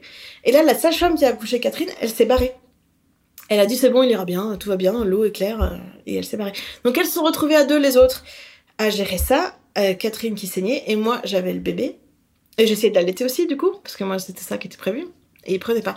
Et en fait, il respirait très peu, en fait. Il, a, il avait des. hum, il prenait de l'air et ça des. euh, euh, euh, et il s'étouffait. Parce qu'en fait, l'air rentrait. En fait, tout le liquide teinté était. On l'a Il plus était tard, encombré. était dans les poumons. Non, non. Oh Tout l'in- l'intégralité du méconium était dans les poumons et l'air était rentré une fois, mais il n'arrivait pas à ressortir. Et donc, il était en train de, de, de- de mourir. de se noyer. Il De était en train de s'étouffer. il sèche, on appelle ça, je crois. Non, non, euh, il n'était pas en train de se, se noyer, c'était pas de l'eau, c'était vraiment de la matière qui bouchait Ouais, ses, ses Ouais, ouais. Bronches, quoi. Et, euh, et personne m'écoute. Et donc moi j'ai le bébé dans les bras, et en fait elle s'inquiète parce qu'elle s'occupe de Catherine, qui a été très très très blessée. Et en plus elles, elles sont pas compétentes pour la recoudre parce qu'elle a eu besoin de 40 points de suture. Donc elle était très très blessée, elle saignait beaucoup et il fallait l'aider. Et, et, tout le monde euh, nous a oubliés quoi. Et ça a duré deux heures comme ça. Et ça, deux heures, on le sait parce qu'elles nous ont fait un compte rendu après, où on a les horaires de tout. Mais ça, j'ai pas pensé. On personne n'a pensé que c'est deux heures parce que Mais dans le la bébé, panique, le bébé. il est dans mes bras et, et, il- et il s'étouffe et il devient noir en fait. Et à un moment donné, je dis non. Et là, ça va pas. Il faut qu'on, faut qu'on aide le bébé. Et là, elle dit ok. Eh ben, vas-y. Elle me lance euh, les habits. Je dis habille-le et on y va. Et donc la sage-femme, elle part avec moi et le bébé à pied à l'hôpital. D'accord. Donc, euh, il fait nuit parce que il fait nuit parce que c'est novembre. hein. Il est né au coucher de soleil, c'est simple, à 15h18, mais coucher de soleil. Donc, il fait nuit. Euh, on part à l'hôpital et là, euh, il y a une équipe qui nous attend. Quelqu'un, entre-temps, appelle une équipe. Et là, il voit le bébé habillé. Bleu, violet, euh, noir, tout ça. Et là, il se fâche. Et, et il se fâche vraiment fort. Dit, mais qu'est-ce que c'est que ce bébé euh, qui, qui, est- qui, qui vous nous amener habillés Mais qu'est-ce qui se passe? Enfin, là, euh, grand, Panique à bord. grand conflit. Donc, et là, ils me disent, euh, vous avez des droits sur cet enfant? Et ils écoutent même pas ma réponse. Et ils disent, vous sortez de là, euh, vous, euh, voilà, ils prennent le bébé. Et donc, moi, je me retrouve dans le couloir. Mais pourquoi Enfermé, en fait. question-là? À ce moment-là, c'est pour. Bah, parce que ils se voient- ils s'imaginent bien que c'est pas moi qui ai accouché. mais donc, oui, ils se demandent qui je suis. Mais la vie d'un un être humain, et avant même de poser des questions d'ordre d'autorité ou de. ouais, ouais, ils, non, avaient ils, ils peur, l'ont pris d'abord. hein, mais- ils avaient peur qu'il y ait des. euh, Ils se demandaient qui j'étais, en fait. Ouais, ouais, d'accord. Euh, parce que ça, ça faisait pas de sens. Tu vois Ouais. pour euh, donc Ouais, ils ne prennent en charge sens, le bébé ouais. ils prennent en charge le bébé ils gardent la sage-femme et moi ils me disent vous attendez dans le couloir et moi tout d'un coup je me retrouve avec Catherine qui est en train de perdre son sang et que je sais pas dans quel état elle est à la maison de naissance donc à 500 mètres ce qui est long 500 mètres je veux dire quand c'est dehors et que Mm. voilà. et, et Isaïe dans une salle et que je sais pas ce qui lui arrive T'es toute seule, quoi. J'étais toute seule. Mhm. Mais j'étais. euh, et, et là, il y a la sage-femme qui sort en larmes, mais comme un, comme un enfant, quoi, en larmes, et qui m'a dit Je suis désolée. Elle me dit Je suis désolée, on l'a amené trop tard. Et c'est tout. Et elle part. Elle me dit Je vais m'occuper de Catherine, elle part. Et moi, je sais pas trop tard de quoi. Je sais pas s'il est vivant. Je sais pas si il est vivant pour combien de temps. Et je sais pas si Catherine va bien. Je sais rien en fait. Et donc, euh, 45 minutes plus tard, ils nous disent, euh, ils ressortent avec Isaïe. Et euh, il est enfermé dans une boîte, il est branché partout, enfin, on le voit plus, en fait. Parce qu'il a les yeux bandés, il a, il un bonnet, il a un intubateur, enfin, il a tout, tout- il y a plus de... On voit rien. Ils disent, euh, on le garde, on, l'emmène au soin intensif. Euh, Donc, ils quittent la réanimation pour le soin intensif, ils disent... euh, voilà, et ils disent, allez voir euh, la maman, quoi. Et donc moi je vais voir Catherine et là elle elle est évanouie. Donc je quitte et en plus je me sais même pas comment je vais faire pour revenir parce que c'est tout des portes à code et tout ça. Et du coup euh, je vais voir Catherine et je lui dis il y a un problème. Mais je savais pas encore. Tu savais pas quoi lui dire. Je savais pas quel était le problème.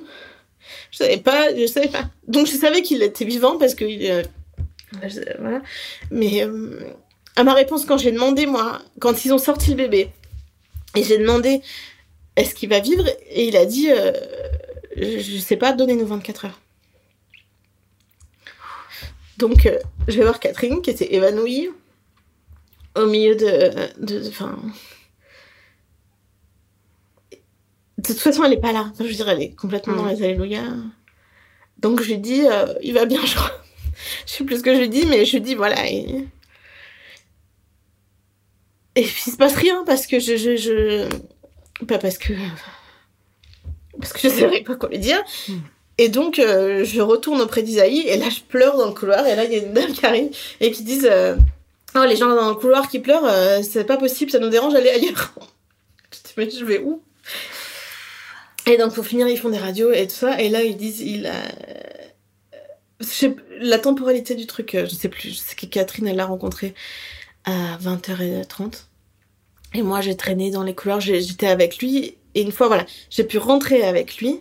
Et là, ils m'ont dit, il a une euh, pneumonie.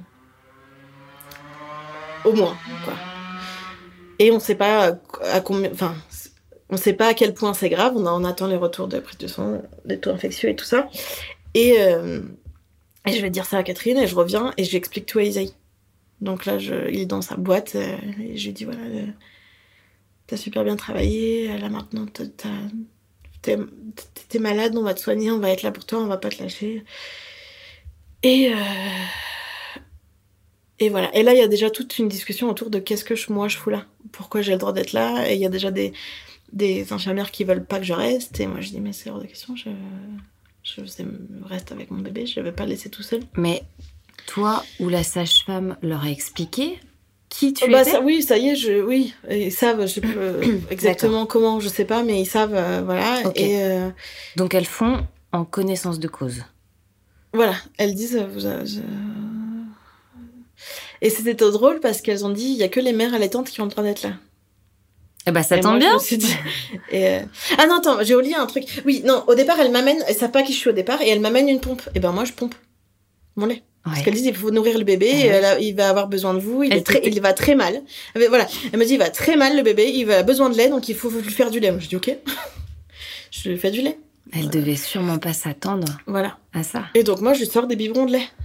Euh, je prépare les biberons de lait, je leur donne. euh. Mais elles ont dû Il avait une halluciner. Euh, elles ont pas compris en fait, j'ai pas eu le temps de tout leur expliquer, et du coup après ça, Catherine arrive en fauteuil roulant. D'accord.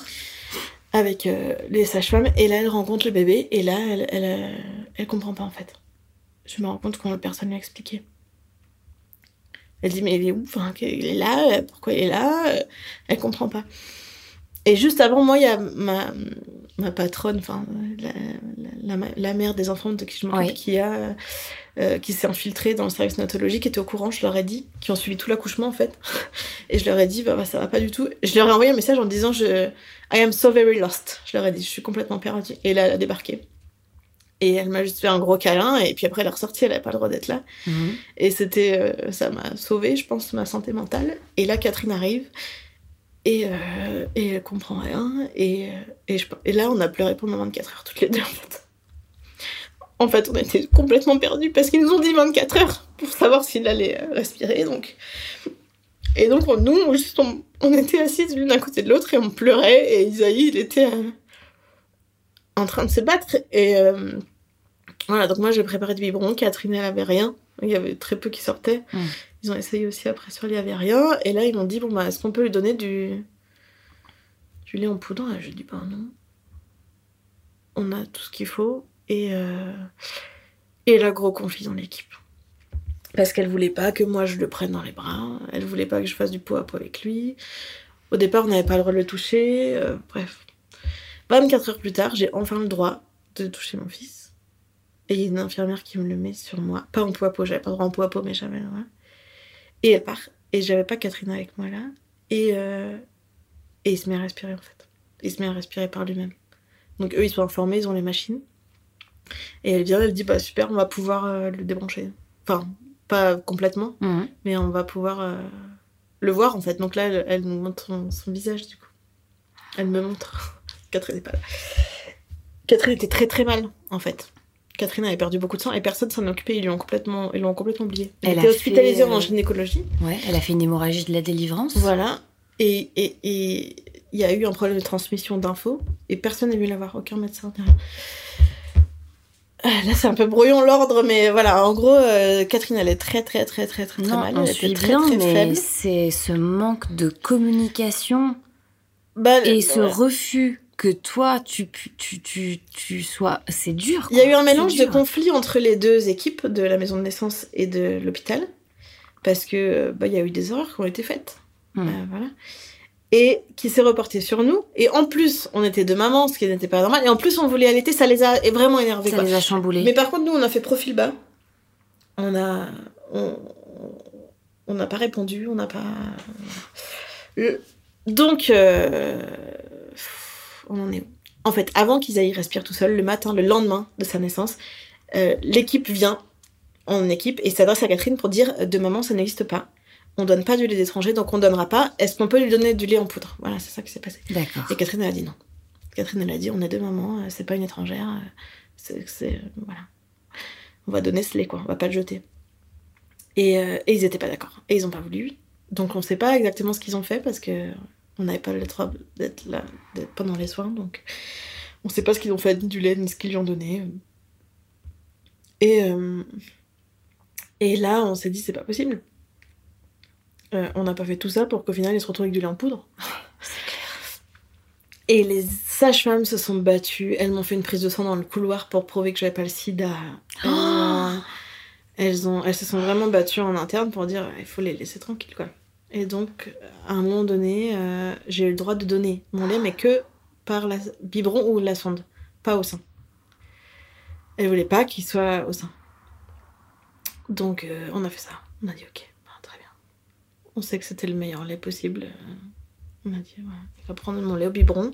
Puis après, il a pris le lait au, au sein de Catherine, ça a super bien marché. Moi, j'avais toujours pas le droit.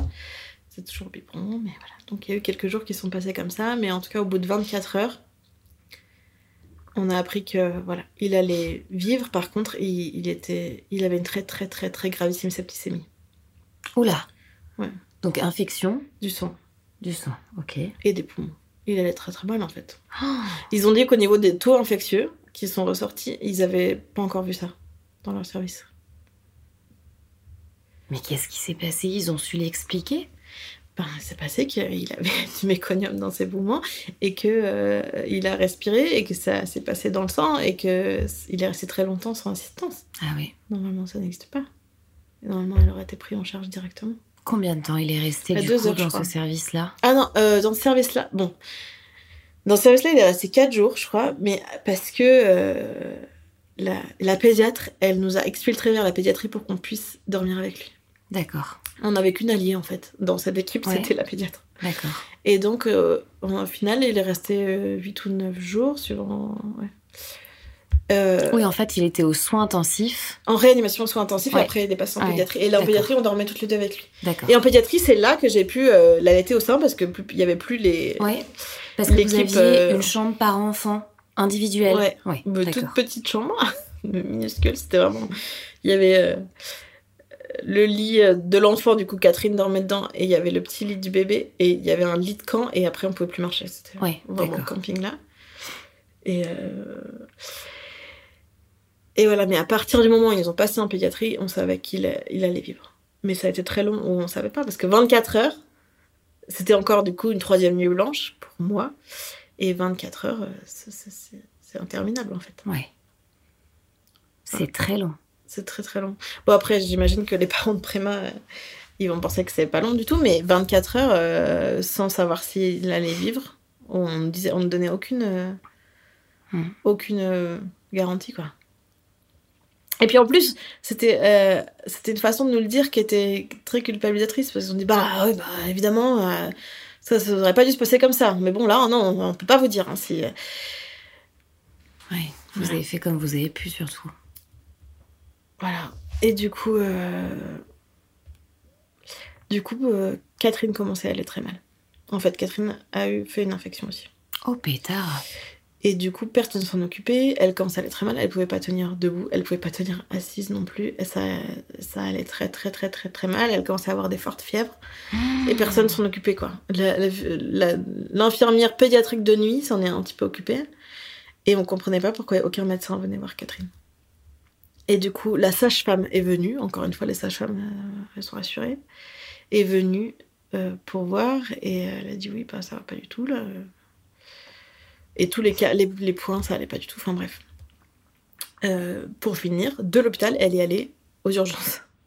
Mais non. Mais non, tu Ouais, déconnes. donc euh, voilà, on l'a amenée aux urgences.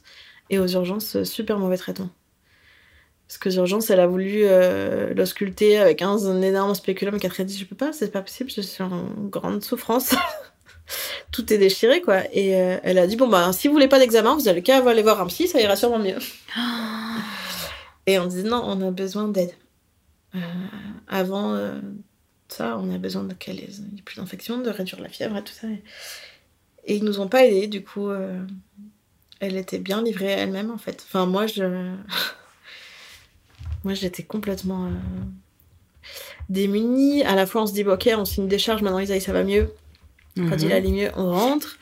Et là, il a commencé à faire des crises de, de tremblement, de, comme des crises d'épilepsie. Donc, euh, ben, enfin pas IRM, comment dire, encéphalogramme, je sais pas comment dire en français. Ouais. Les examens et tout ça. Donc, je devais laisser Catherine pour aller faire les examens avec Isaïe, mais Catherine n'allait pas bien du tout. C'était euh, très difficile. Une fois que vous étiez rentré Et on est rentré, puis on est allé voir. Ouais, on est rentré. Donc vous êtes, vous êtes rentré au bout de combien de temps à la non, on est rentré au bout de 9 jours, je crois. D'accord. On est rentré à la maison, mais Catherine, ça allait vraiment de moins en moins bien. Et euh, là, là ce qui est génial en Allemagne, c'est qu'il y a une sage-femme qui peut venir chez toi tous les jours, si tu veux, pendant six mhm. semaines. D'accord. Donc, euh, la sage-femme qui était super, qui nous a suivis après la naissance, elle a beaucoup aidé Catherine. Mhm. Euh, mais ça suffisait pas, du coup on est allé aux urgences d'un autre hôpital pour euh, être aidé par des gynécos, mais Catherine elle pouvait pas se déplacer, enfin c'était très dur. Et Catherine elle a pas pu se lever pendant six semaines en fait. Pendant six semaines elle pouvait pas se lever. Eh ben. heureusement qu'on est été toutes les deux. Oui, exactement. Qu'elle pouvait, elle pouvait dormir un peu. Enfin la nuit on se relayait, on faisait mhm. une moitié de nuit chacune, donc pendant une moitié de nuit entière elle dormait. Et euh, et euh, voilà. C'était très dur. C'était très dur. Voilà. Puis Isaïe a été réhospitalisé un mois plus tard parce qu'il tremblait. En fait, il a tremblé pendant un mois. Qu'est-ce qu'il avait du coup? Et eh ben, ils ont jamais trouvé, mais à la fin de cette hospitalisation-là, il l'a plus jamais fait. Mais il avait des très très longues euh, crises de tremblement. Jusqu'à 11 minutes, quoi les deux ils n'ont jamais su ce que c'était. Ils ont pensé que c'était de l'épilepsie, mais ils n'ont pas eu, ils ont pas chopé à l'encéphalogramme. Ils avaient fait plusieurs encéphalogrammes. Ils n'ont pas chopé euh, de, de, crise. D'accord.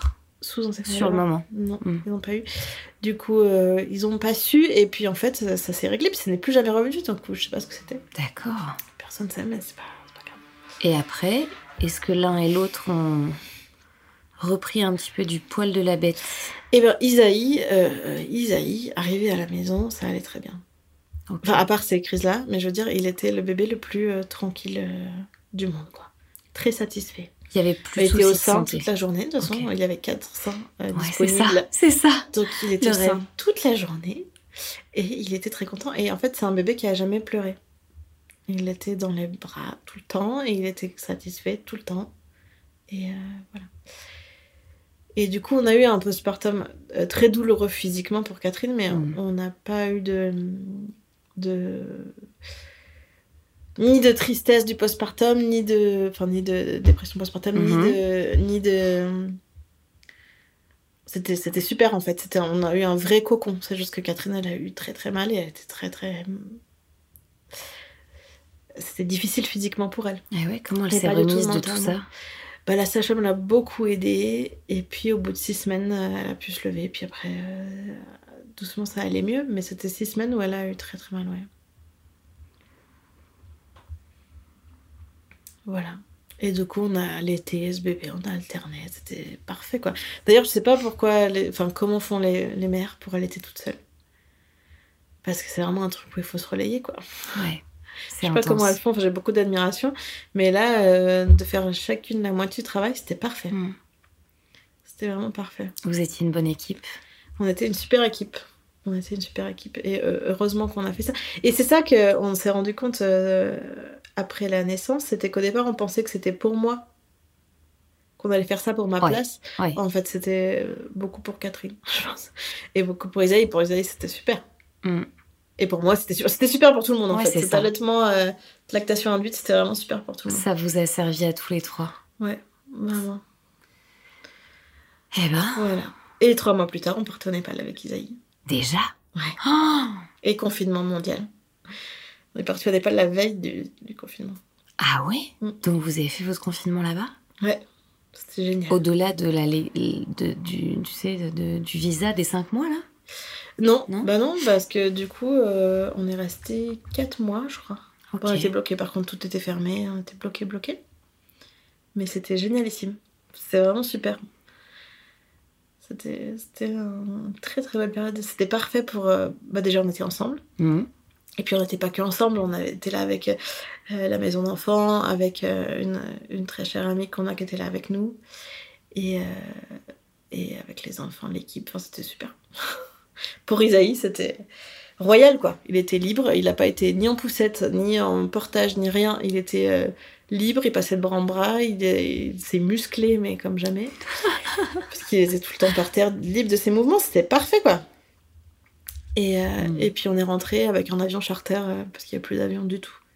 Ok. Et euh, Eh ben dis donc, quelle aventure. ouais. Vous êtes forte hein, quand même. C'est dur, hein. C'est c'est dur ce qu'on ce qu'on a entendu là. Bah, c'était très beau aussi, mais l'accouchement était très dur, très très dur. Mais si tu demandes à Catherine, euh, elle te dira que c'était merveilleux. C'est ce que tu me disais tout à l'heure. en Ouais, off. Ouais. tu demandes à Catherine, Vous elle te avez pas la même perception. Elle a Il oublié. n'y a qu'une réalité, il y a une seule vérité, mais il y a deux perceptions, deux interprétations du moment selon son. Il- ressenti. Catherine, elle a vécu quelque chose à ce moment-là, c'est qu'à un moment donné, elle était désespérée. Elle pensait vraiment que c'était pas possible que le bébé ne sortirait jamais, qu'elle, elle n'y arriverait pas. Et, et elle a trouvé une force qu'elle ne se connaissait pas. Hmm. Et, et Catherine, elle garde ce souvenir-là. Et puis Catherine, elle n'a pas vu le bébé qui respirait pas, elle n'a pas vu la réanimation, elle n'a pas vu ça. Elle, a- elle est Ouais. arrivée. euh, euh, elle elle sait pas où elle était à ce moment-là. Elle était complètement. Bah, elle tombait dans les pommes, mais puis elle n'était pas là. Elle était physiquement ailleurs. Ouais. en train de... Et du coup, elle se souvient de cette force immense. Et c'est vrai que ça force l'admiration, quoi. Ah bah. Ça force l'admiration. Je, je- je- je la regarde maintenant euh, en sachant que, en vrai, euh, c'est une déesse de l'accouchement, mais elle a cette force que personne n'a, quoi. Hmm. Peut-être que les mères accouchantes. Mais euh, voilà. Pour finir, elle a eu même pas un doliprane, quoi, vraiment. Elle a tout. C'est dingue. Ouais, tout. Du début à la fin, personne. Même quand elles lui ont fait les points, Hmm. la pauvre, elle a dû douiller. Ouais, mais elle s'en souvient pas non plus, je pense. Elle se souvient Elle que du beau et, même dans le, dans, le, dans le très gravissime triste, elle se souvient que du beau. Et moi, j'ai été très traumatisée de la voir comme ça, de voir Isaïe comme ça. Et j'ai... Qu'elle, elle a pas vécu pareil. Et c'est un traumatisme auquel personne ne m'avait préparé, Mm. en fait. Alors justement, est-ce que tu as un petit euh, quelque chose que tu aimerais transmettre à ton tour, partager, tu vois, aux personnes qui euh, vont écouter ton témoignage et qui se sentiront peut-être euh, touchées parce que elles vivent aussi ça ou elles ont vécu ça ou même peut-être celles qui ne l'ont pas vécu. Mais qu'est-ce que tu aimerais toi de ton histoire transmettre aux femmes? Euh, il faut s'informer, il faut, il faut savoir, il faut faire sa place aussi. Il faut pas. On a besoin d'être une équipe à l'accouchement. Finalement, on n'a pas tellement besoin forcément de tous ces médicaments, de toutes ces anesthésies. On a besoin d'être soutenu pour de vrai. Et, euh, que la place de- du coparent, elle est très très importante. Et euh, il faut pas les oublier, je pense. Et que. Je sais pas. Il faut. Ouais. Je sais pas. Et puis il faut, je pense que nous, en tant que coparents, il faut avoir une pleine confiance à la mère qui accouche. C'est-à-dire Parce que c'est elle qui a fait tous, ces, tous les choix. Mm. Euh, elle a fait plein de choix auxquels moi, je, qui me faisaient peur à moi. Et finalement, c'est elle qui avait raison. Même si notre histoire, c'est pas du tout déroulé comme on a voulu, mais Mm. elle avait besoin de ça. Et d'ailleurs, si on lui demande si elle, elle aurait voulu partir pour sortir le bébé en, en césarienne, elle, elle dit non. Elle dit qu'elle aurait, elle aurait été choquée que de sortir de sa bulle qu'elle s'était faite, même si c'était une Mm. bulle pleine de douleur et d'inquiétude. Mais... Donc il faut se faire confiance. Il faut faire confiance à son bébé. Et il faut faire confiance à son à sa propre force et à la force de son sa femme ou son mec. Voilà. Ça sera le mot de la fin. Comment vous allez tous les trois aujourd'hui? Ah bah on va super bien, on a un petit garçon qui est génial. Je- vraiment, euh, on a passé. Catherine, elle a pas travaillé un an pour rester avec lui, et moi ça fait un an et demi aussi que j'ai arrêté de travailler pour être avec lui. On en profite euh, à fond, chaque miette, et c'est super. Non, on est très très très très très très heureux ensemble. Merci Mona. Ah bah, merci à toi. Merci à toi de nous avoir lu une page intime de ta vie et ainsi libérer la parole autour de la maternité. Et merci à vous pour votre écoute. Si vous avez aimé, remplissez les 5 étoiles avec un petit commentaire pour contribuer à votre échelle au podcast. Grande nouveauté cette année, et si vous vous offriez le souvenir du plus beau jour de votre vie? Enregistrez avec moi votre propre récit d'accouchement. Un souvenir intime et puissant à garder précieusement toute votre vie et pourquoi pas un jour à transmettre à votre enfant. Ah, et j'oubliais, n'hésitez pas à souffler le podcast à une copine, sœur, collègue ou cousine. Et pourquoi pas un papa? Je vous donne rendez-vous pour la suite sur Instagram, at alpinmamapodcast.